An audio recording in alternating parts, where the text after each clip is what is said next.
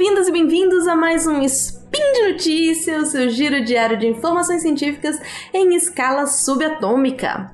Aqui é a Debbie Cabral. E hoje, 2 Elian, ou 18 de julho. Vamos falar de linguagem e cognição social.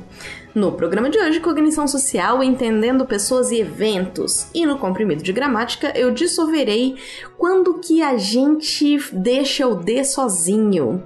Vamos lá? Roda a vinheta! Chu, chu, chu! Speed Notícias! Speed Notícias!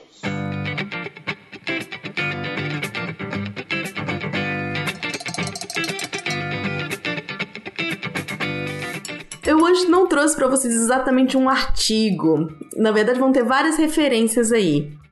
É, a fonte que eu queria trazer primeira, primordial aqui, é de um livro que saiu esse ano chamado Social Cognition: Understanding People and Events, que é o título que eu trouxe mais para frente, é que eu trouxe antes, que é Cognição Social, entendendo pessoas e eventos. Mas Deb, você tá doida? Falando de psicologia, essa nem é sua área. Bom, deixa eu explicar para vocês. Como a abordagem que eu uso no doutorado é a abordagem crítica sociocognitiva em estudos do discurso, eu tenho lido bastante sobre um, cognição social. Essa abordagem é uma das várias abordagens dos estudos críticos do discurso. E agora, caso tenha algum linguista me ouvindo, eu vou ter que fazer um parênteses rápido aqui para poder explicar essa nomenclatura que pode ter soado estranha. A nossa famosa análise crítica do discurso, a ADC, ela tem sofrido uma mudança de nomenclatura desde pelo menos 2016. Então existem esforços para que a gente pare de chamar, não, não sei nem se o esforço é para parar de chamar, mas enfim, para começar para parar de chamar de ADC, mas para começar a chamar de estudos críticos do discurso, Critical Discourse Studies. Um, eu posso deixar na referência também, mas você tem de 2016 o livro Methods of Critical Discourse Studies, métodos de estudos uh, críticos do discurso, da Ruth Wodak e do Mayer. Uh, e em 2018 você tem um, o the, the, Routledge, the Routledge Handbook of Critical Discourse Studies, que é uh, o, a, a Routledge é uma editora que tem vários desses uh, handbooks, né? Tipo manuais. Um, e esse foi publicado em 2018 pelos uh, editores são Flower Du e Richard, Richardson. Enfim, eu mesma falei no Spin 574 ainda sobre ADC. É, eu falo sobre análise do discurso e uh, política enfim, ideologia. O, o, o, link vai estar no post também, caso vocês tenham interesse de lá ver. Mas enfim, agora a gente está chamando de estudo crítico do discurso. E a abordagem que eu uso, que é a do Van Dyke, um, ela ele hoje também busca falar mais que é uh, uma análise, um, é uma abordagem crítica sociocognitiva em estudos do discurso. Social, Social Cognitive Critical Approach to Discourse Studies. Um, o que, que, diferencia a abordagem do Van Dyke das outras uh, dos estudos críticos do discurso é porque o Van Dyke coloca a cognição no meio, né? Ele vai dizer que um, enquanto as outras vão analisar que o discurso um, é o intermédio entre o texto e a sociedade, ele vai dizer que nada disso faz sentido se a gente não passar também pela cognição, pela, por como as pessoas compreendem o mundo, tanto individualmente como seres sociais.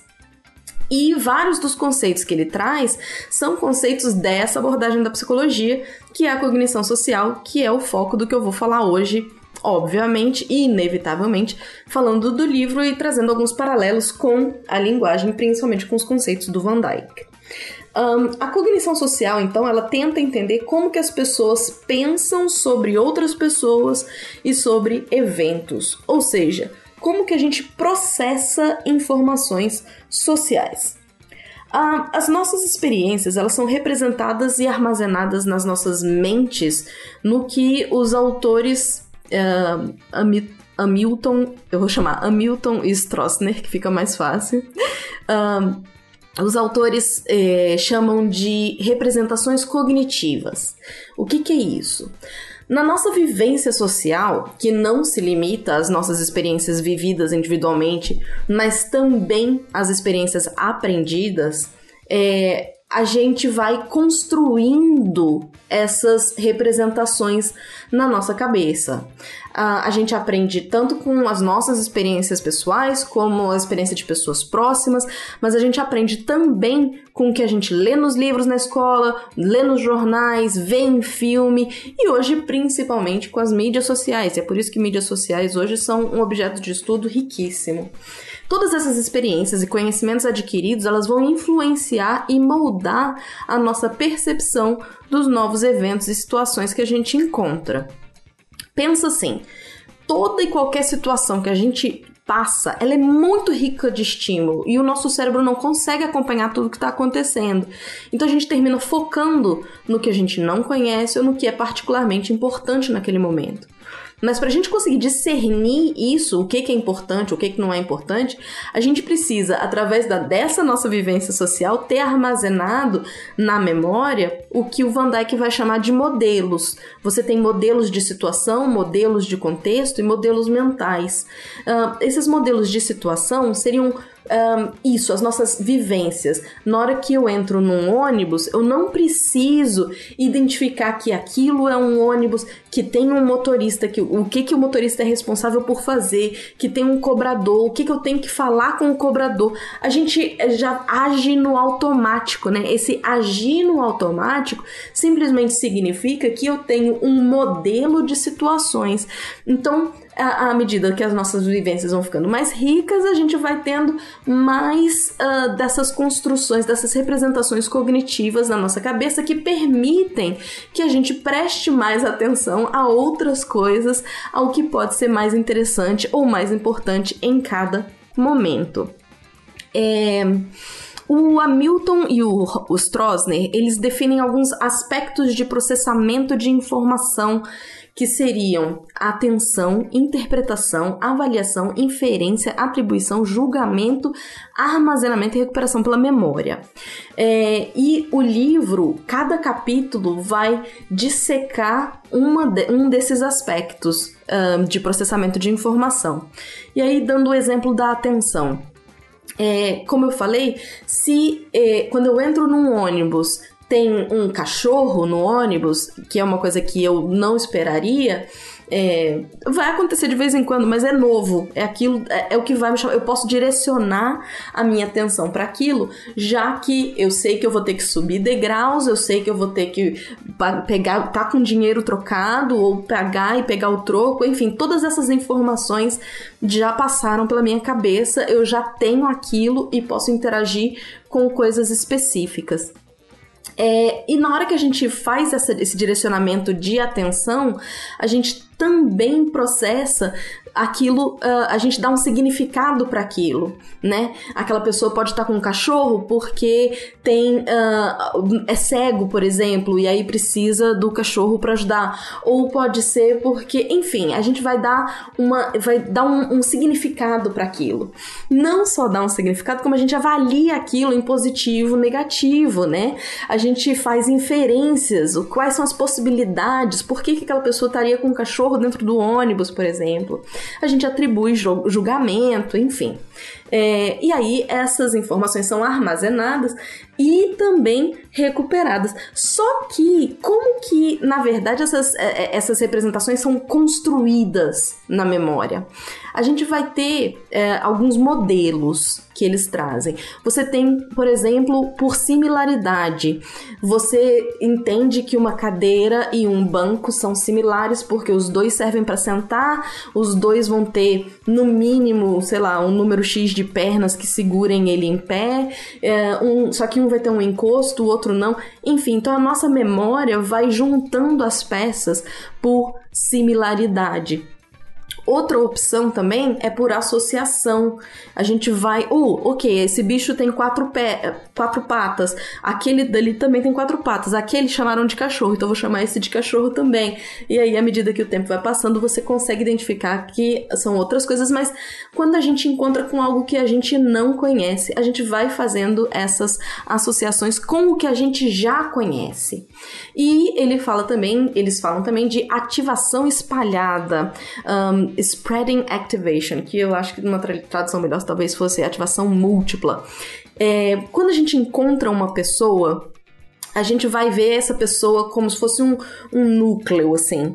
E aí a gente a, automaticamente a roupa que ela tá vestindo, o lugar onde a gente encontrou ela, a, o tipo de fala que ela usa, tudo isso ativa no nosso cérebro outras informações que a gente tem de experiência. E é aí que tá a ligação com a linguística que é tão importante porque todas essas informações, toda essa vivência social que a, a, a, cognição social está estudando, ela é intermediada pela linguagem, pelo discurso, é, por textos, né? Então, é, tudo isso é, é muito fascinante e, enfim, eu não vou ter tempo de falar sobre tudo, mas é um livro que vale muito, muito, muito a pena. Uma das críticas mais ferozes, eu diria, uh, ao, ao que o Van Dyke propõe, que é essa mesma ideia de que a gente vai ter um modelo de situação, a gente também vai ter um modelo de contexto. O que, que é o um modelo de contexto? É, a, seria um equivalente aos gêneros textuais, eu também tenho um spin sobre gêneros textuais. Quem quiser saber mais, vai estar tá aí no link, o link no post é, a gente encontra determinadas situações em que uma forma específica de se comunicar foi mais efetiva. Então a gente repete isso. Então a gente faz um. Quem faz um meme, ou quem a gente consegue olhar e identificar que aquilo é um meme, porque a mesma estrutura se repete. A gente já tem uma quebra de expectativa, a gente tem uma imagem, a gente tem uh, poucas palavras, enfim. Então a gente tem uma estrutura fixa para aquilo. Esses são os modelos de contexto do Van Dyke. E a gente vai ter também modelos mentais que estão relacionados à experiência individual de cada um. Mas enfim, a maior crítica ao, uh, ao que Van Dyke, Van Dyke, traz em todas as suas uh, uh, pesquisas que ele fez, ele faz muita pesquisa sobre o Brasil, inclusive, é, é que ele fala de cognição, mas ele não traz nenhuma, uh, uma, nenhuma teoria da cognição per se, né, por, por, por si só. É, não existe. É, falar de coisas que estão no cérebro são muito difíceis porque a gente não tem como provar enfim. E aí eu achei um artigo, dentro da minha pesquisa aqui, eu achei um artigo de 2009, então não é um artigo recente, podem ter outras coisas que já estão mais avançadas e pode, ter que ele, pode ser que ele já tenha sido desmentido e eu não achei ainda. Mas é muito interessante também, vai estar o link, e esse é uh, de livre acesso, é, que ele fala de cognição social e o cérebro. Esse é o título. Uma meta-análise. E ele vai mostrar como que algumas partes do cérebro são é, mais importantes quando a gente trata de cognição social que seria o córtex pré-frontal medial. Eu estou fazendo uma tradução livre aqui, então espero que faça sentido. E a junção temporoparietal. São áreas do cérebro que piscam na hora que eles fizeram lá a pesquisa deles. Então, o link também vai estar tá aí para quem tiver interesse. Então, agora vamos rapidinho pro nosso comprimido efervescente. Joga aí o comprimido. No comprimido efervescente de hoje, o André tinha me pedido para falar quando que a gente separa o D, quando que ele fica sozinho.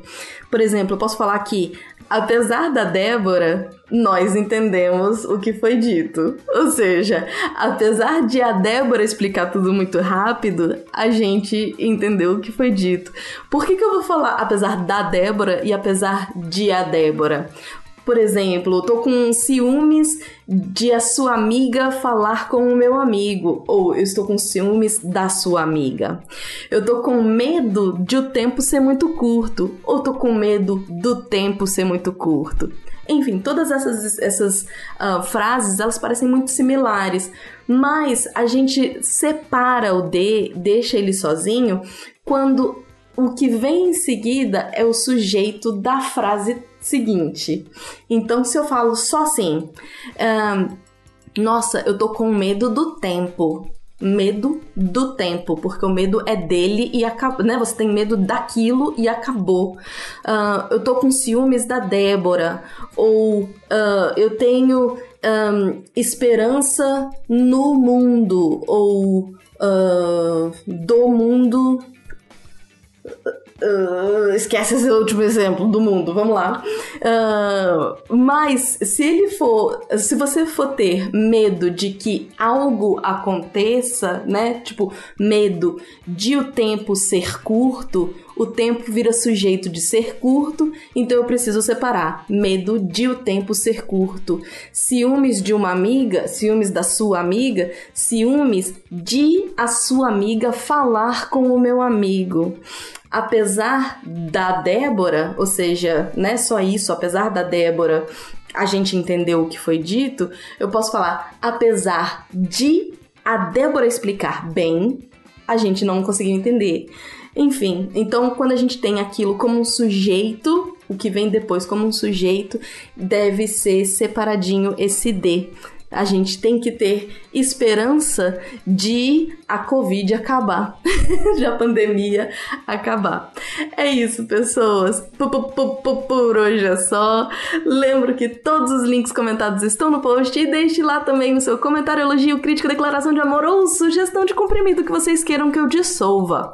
Lembro ainda que esse podcast só é possível acontecer por conta do seu apoio no patronato do SciCast, no Patreon, no Padrim ou no PicPay. Um grande abraço apertado apertado e até amanhã.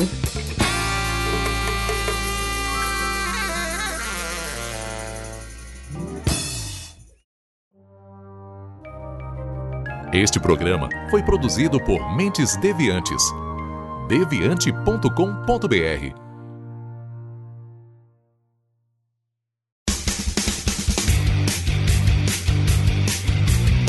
Cortes, edição de podcast.